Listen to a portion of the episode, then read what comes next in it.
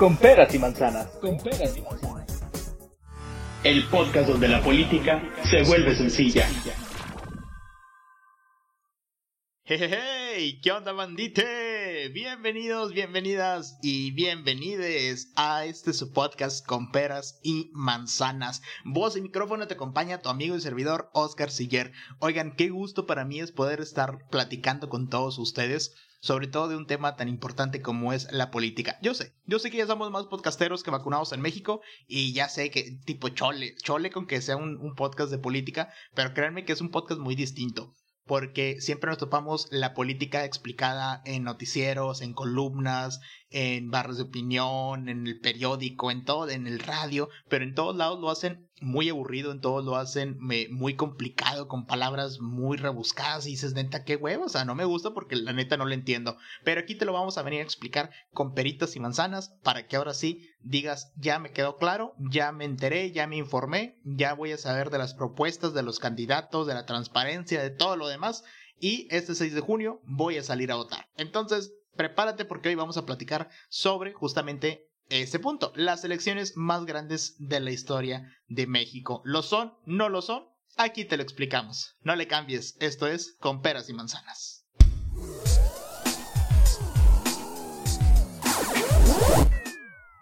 Amigos, el 6 de junio, el día en el que 92.4 millones de mexicanos tenemos una cita con la democracia.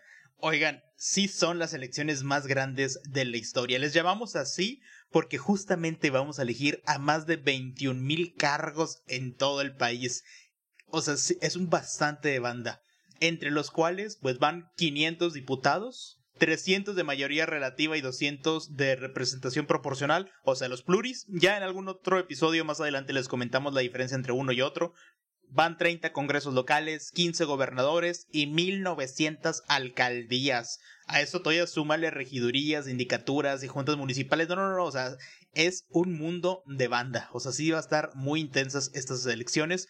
Y por eso bien se ganan el título de las elecciones más grandes de la historia. Pero bueno, aquí en Coahuila pues qué, qué viene, qué rollo. Déjenme les cuento que en Coahuila estaremos renovando a todos los alcaldes. Vamos a renovar todas las alcaldías, son 38 municipios, por ende, son 38 alcaldes que vamos a elegir, además de 7 diputados federales. Y ahora sí que como buffet, tenemos 247 candidatos de dónde elegir para esas 38 alcaldías. El municipio con más candidatos es San Pedro con 11 y el municipio con menos candidatos es Guerrero con 2. O sea, en Guerrero es o Juana o Pancha, diría abuelita. Pero bueno, ¿Ustedes están de acuerdo con esto? ¿Están de acuerdo en el que existan bastantes candidatos, por ejemplo, 11 en el caso de San Pedro o 2 en el caso de Guerrero? Algo así como en Estados Unidos, ¿no? Los, republicanos y los demócratas. Obviamente también hay candidatos independientes allá y otros partidos chiquitos, pero no tienen la misma fuerza. Aparte de que allá no, no hay dinero de por medio del gobierno, o sea, no hay impuestos involucrados, todo lo tienen que juntar ellos mismos. Pero ¿Cuál es tu opinión? Me gusta escuchar eh, la opinión que ustedes tienen. Síganos en Instagram, síganos en Facebook, arroba con peras y manzanas podcast y estaría súper bien que nos dejaran ahí su comentario. ¿Sabes qué? Yo estoy muy de acuerdo en que nada más sean dos o a mí me gusta que sí haya muchos, este, pues partidos o candidatos. Y bueno, aquí en Monclova o bueno, en la región centro, ¿qué vamos a tener? En Monclova tenemos nueve candidatos, en Frontera tenemos ocho y en Castaños tenemos cinco. Entonces, pues sí son bastantitos los, los candidatos que, que vamos a estar eh, aquí analizando. Son 247, como les dije, en todo el estado. Y son nueve independientes. Iban a ser más, pero ya no les alcanzaron las firmas. Digo, tampoco les pedían muchas. Digo, eran 2.565. 2.500 firmas, hombre. Con 2.500 las hacían. Y pues bueno, mira, ya que si no juntas 2.500 firmas en, para poder completar el, el requisito del INE, pues eso significa que ya tu campaña ni con Viagra va a levantar, compadre. Entonces, qué bueno que ya pues, no, no estuvieron en la contienda. Nos evitamos, una, un presupuesto y dos, nos evitamos el oso, ¿no? Que, pero día de la elección, pues ahí anden batallando con, con no juntar ni los 2.000 votos. Entonces, ¿Para qué los exponemos, vea? no, pues eh, miren, pues mucha suerte, ojalá y más adelante puedan concretar su sueño, pero por lo pronto vamos a platicar de un tema, este, más interesante que la nula llegada de las 2.500 firmas de los independientes. Vamos a platicar de un de una herramienta que en verdad nos va a ayudar muchísimo en esta elección y sobre todo que está al alcance de todos nosotros. Estamos hablando de la plataforma del candidato transparente, pero vamos a explicarlo bien.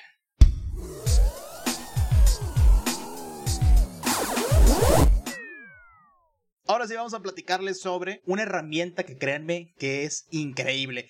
Aquí es donde lo vamos a trabajar muchísimo, que se llama Candidato Transparente. ¿Qué es esto o cómo se come?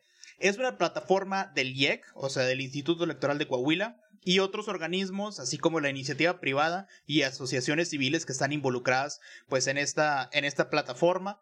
¿Y cuál es su finalidad? Bueno, pues es justamente para que la gente, pues como uno, acá de a pie, puedan tener acceso a las propuestas de los candidatos, a sus declaraciones 3 de 3 y a sus datos generales como su carrera profesional, su carrera política, además de que ahí también se comprometen a firmar este, un pacto contra la lucha contra la corrupción. Guiño, guiño. Entonces, estos datos eh, son los que de, de donde estamos sacando nosotros eh, propiamente todo esto, toda esta información, son datos duros, entonces no es como que aquí les andamos inventando ni, ni dándoles a tole con el dedo, es, son datos que ustedes pueden comprobar si quieren entrar al portal, lo pueden buscar ahí en, en, en Google. Eh, candidato, candidato transparente Coahuila y ahí les va a arrojar toda esta información. Y fíjense, de los 247 candidatos que están registrados en Coahuila, solamente 151 candidatos han subido su información a este portal. Es decir, solamente el 60% de los candidatos eh, han estado en este ejercicio de transparencia que miren, si bien no es una obligación electoral el tener que subir los datos aquí, yo creo que sí es un la buena intención del candidato de, desde, desde ahorita llevar las cosas claras, llevar las cosas transparentes y los que no es porque no quieren que mañana si llegan a ganar pues les vayan a, recriminar, eh compadre, pues que no estás cumpliendo con, con los con los compromisos. Ah, híjole, pues que yo, yo, no, yo no dije eso y le fregan. Aquí, esa es la idea, que se quede registrado, que se quede ya plasmado sus compromisos y que el día de mañana el alcalde o la alcaldesa pues podamos nosotros todavía volver a revisar sus, sus propuestas, decirle, oye, eh, candidato, bueno, ya más bien, oye, alcalde, alcaldesa, ¿me estás fallando? O sea, ¿no me lo estás cumpliendo? Entonces, eso es la importancia de tener este tipo de, de plataformas. Y es por eso que yo les digo, si ustedes ven, entran a la plataforma y si ustedes ven que su candidato, el que les gusta, el que les llena el ojo, el que están apoyando, no ha subido la información, díganle, escríbanle. Ahí cuando vaya a su casa toca toca, oye candidato, candidata, pues qué onda, sube tu información para poder ver, para poder también defenderte, porque de repente llega otro partido y te dice sus propuestas y tú no sabes ni las tuyas, entonces está canijo. Y dentro de ese portal, fíjense que el primer municipio en cumplir con el 100% del registro de sus candidatos fue Progreso. Digo, son tres, estuvo muy bien, pero bueno, son tres, por ahí se empieza. Digo, ya ni siquiera Guerrero, que son dos, llevan el 50% de un candidato, sí subió su información, pero el otro no.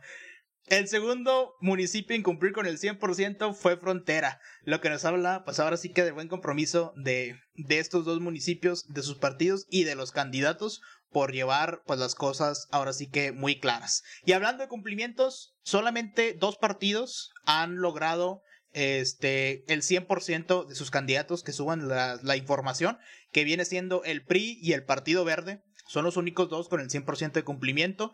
Es decir, los 38 candidatos del PRI lo subieron y los 20 del Verde también. Los dos peores o con los menos transparentes son justamente Movimiento Ciudadano con el 19% de cumplimiento y Fuerza por México con el 20% de cumplimiento. Entonces sí está muy complicado, digo, porque tampoco son tantos. De Movimiento Ciudadano son 26 y nada más 5 han, han subido su información. Y de Fuerza por México son 20 y nada más 4. Entonces, pues ahí un llamado atento a Fuerza por México y a Movimiento Ciudadano para que los candidatos que no han cargado esa información, pues píquele papito, porque ya, ya, ya va la contienda muy adelante como para que todavía no suban esa información. Así que insisto, si su candidato todavía no sube la información, dígale, candidato, candidata, apúrele que quiero conocer su información. Miren, videos, entrevistas de radio y televisión, no, no, no, no cuenta, eso no cuenta. Díganles que lo suban a una, a una plataforma oficial, a la del IEC.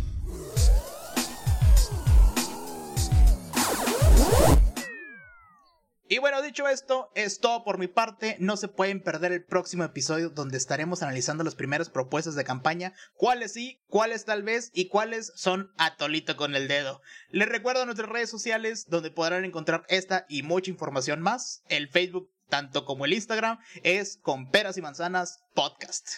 Les habló su estimadísimo amigo Oscar Siller y nos vemos a la próxima. El podcast donde la política se vuelve sencilla.